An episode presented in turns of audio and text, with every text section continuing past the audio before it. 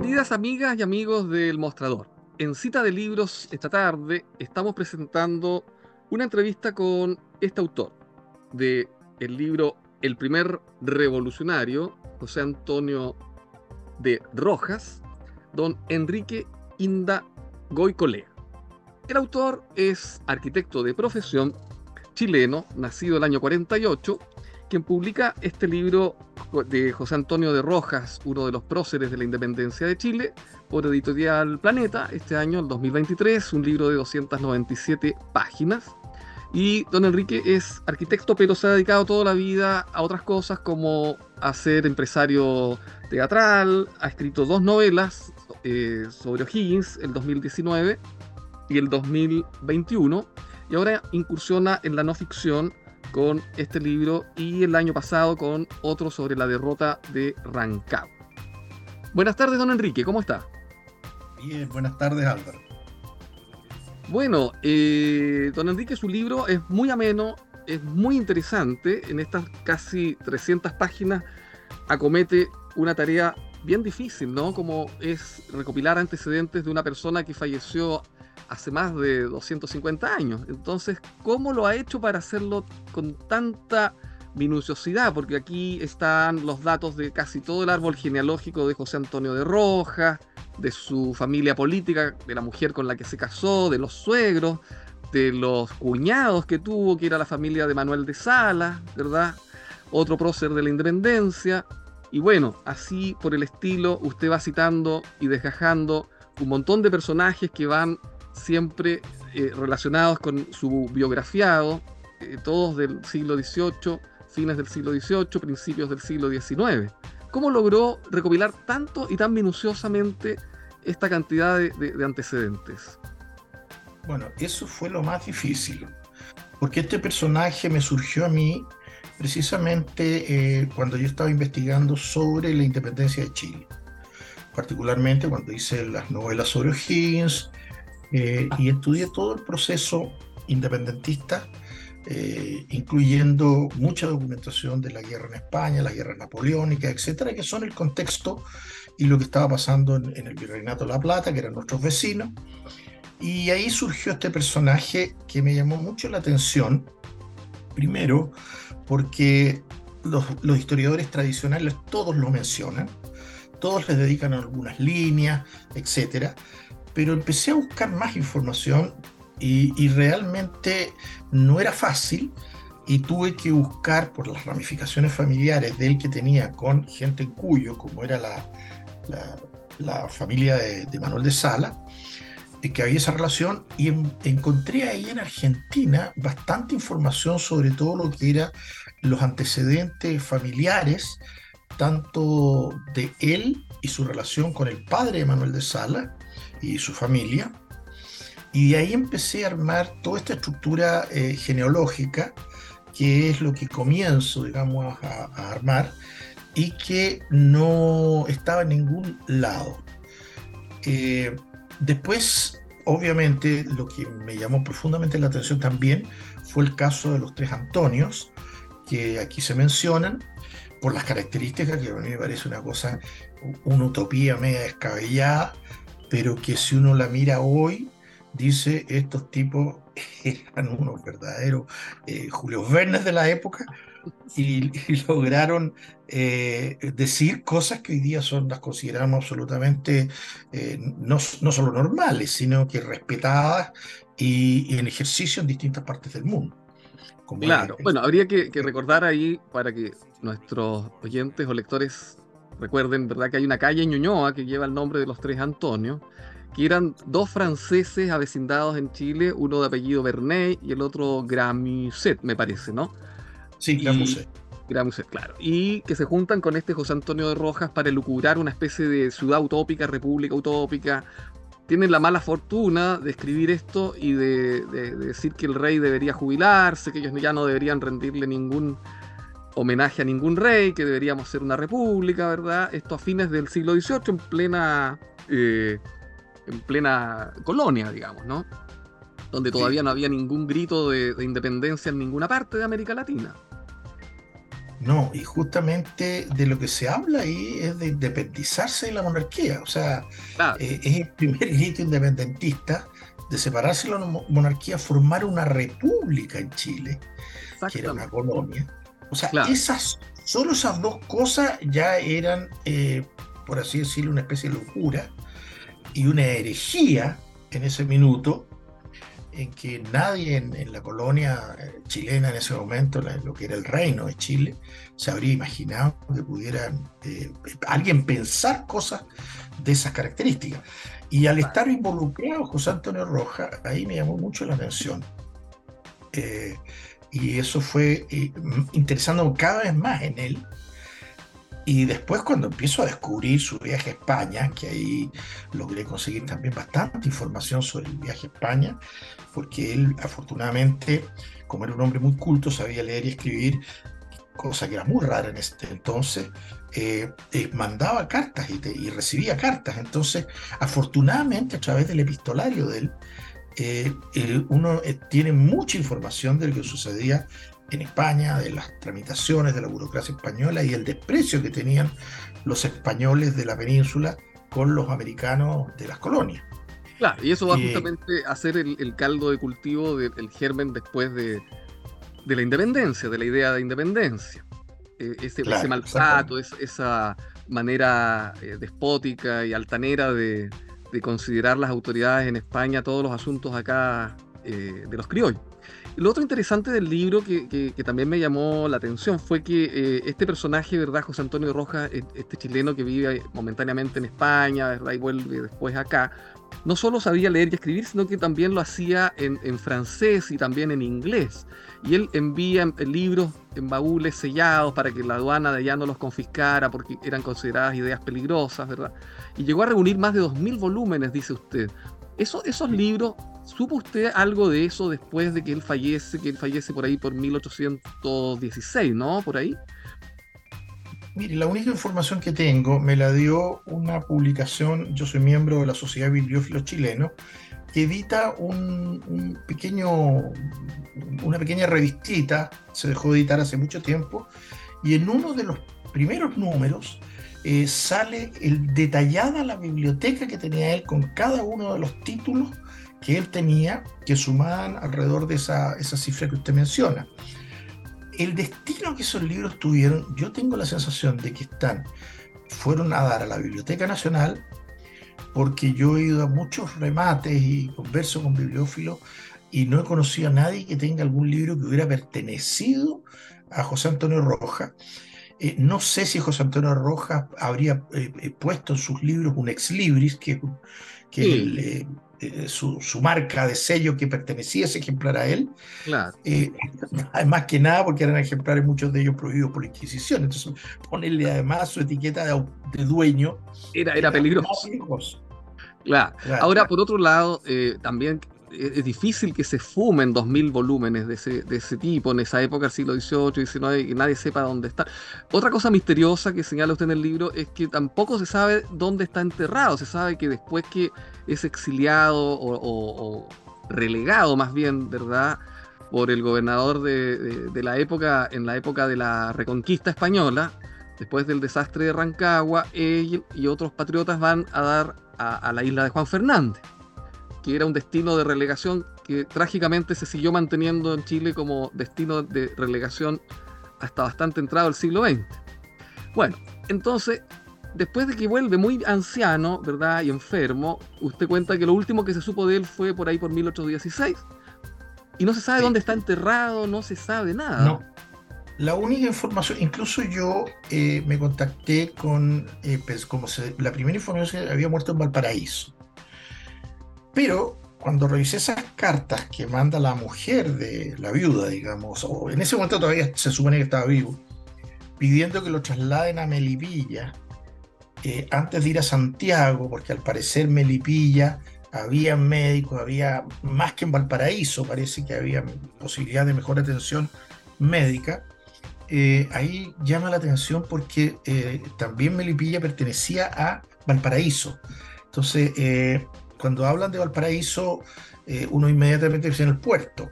Entonces yo, yo, hice una investigación, pedí en, en, la iglesia principal, la más antigua que hay en Valparaíso, si en sus registros figuraba eh, un documento de fallecimiento de este señor, porque tampoco sabe qué fecha exacta falleció y, y a lo mejor dónde, dónde, podría estar enterrado. Y no tienen ninguna información al respecto.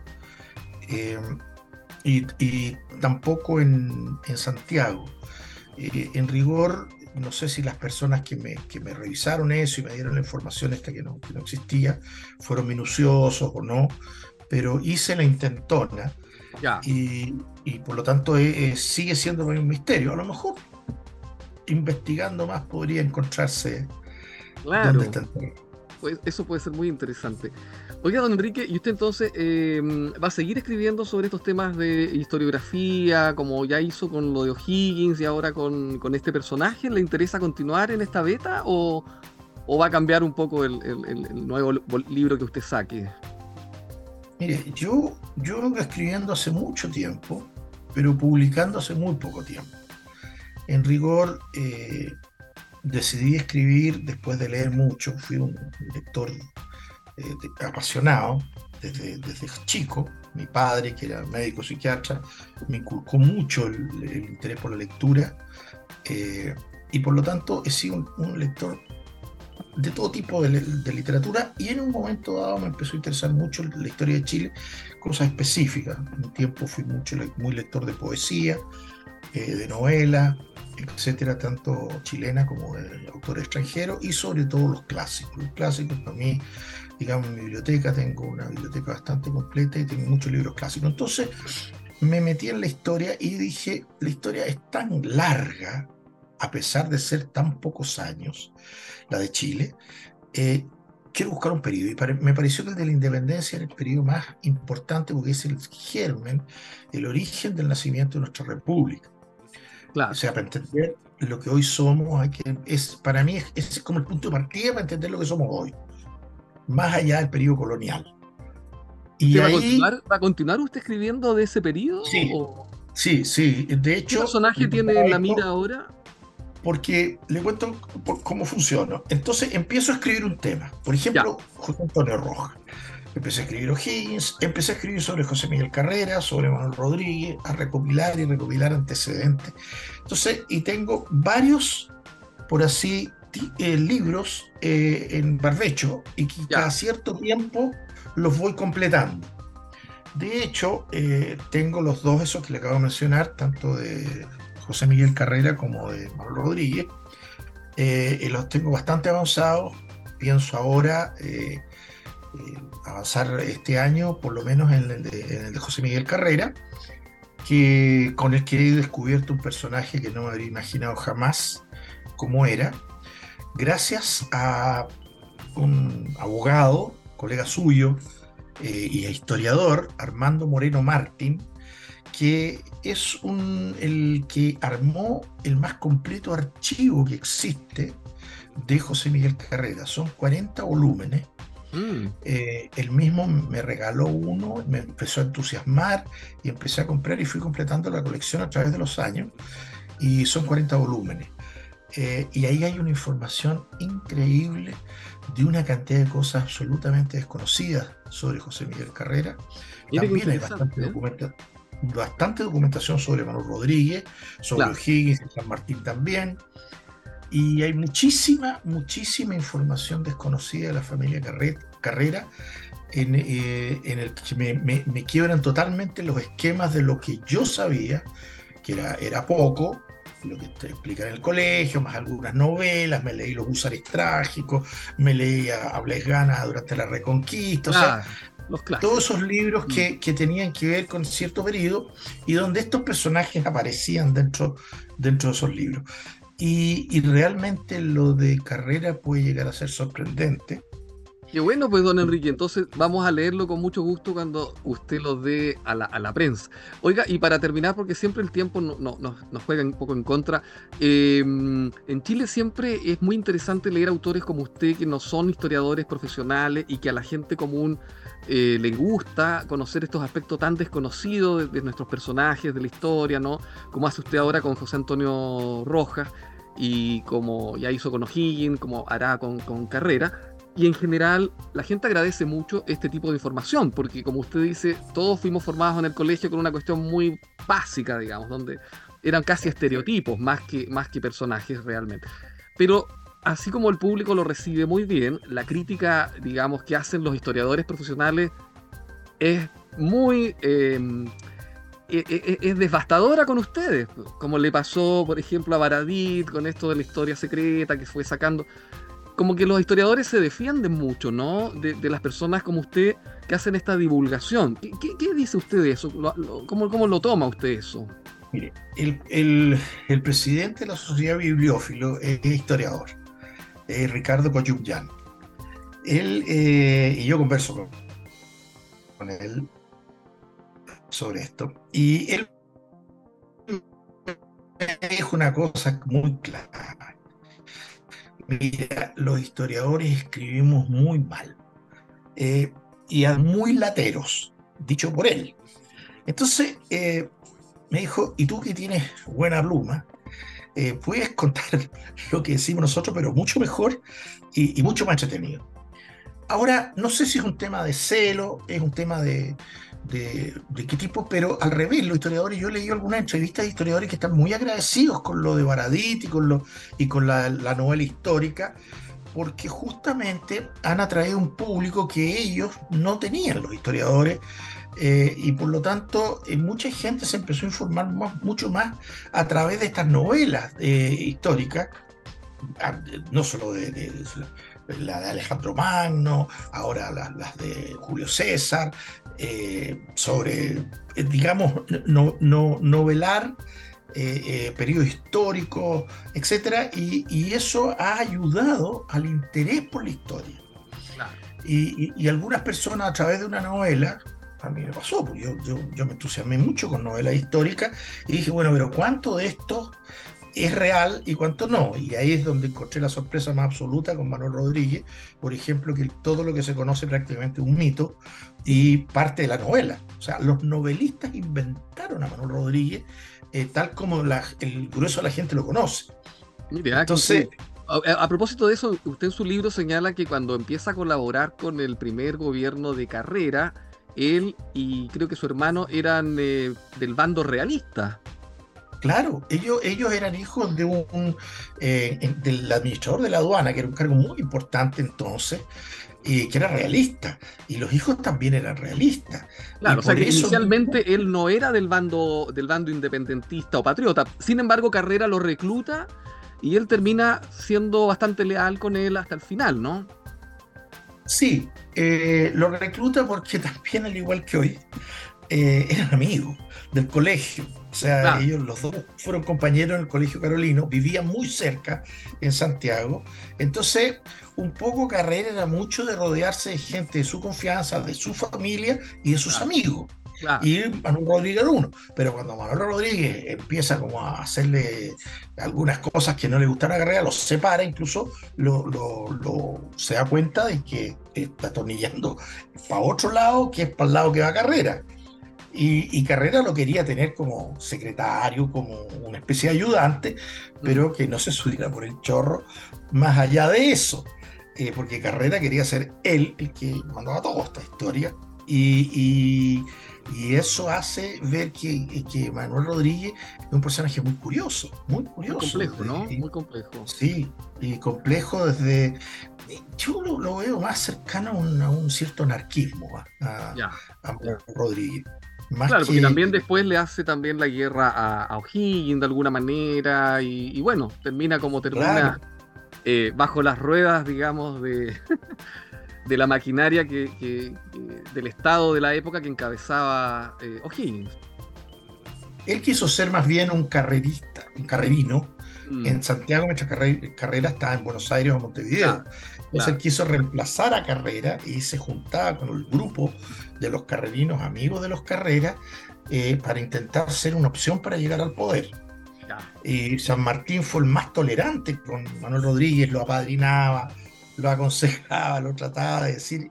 Y O'Higgins no, pues O'Higgins era bastante más intolerante en ese sentido. Y decía, ten cuidado, ten cuidado en este gallo, este, este es un mal bicho, decía.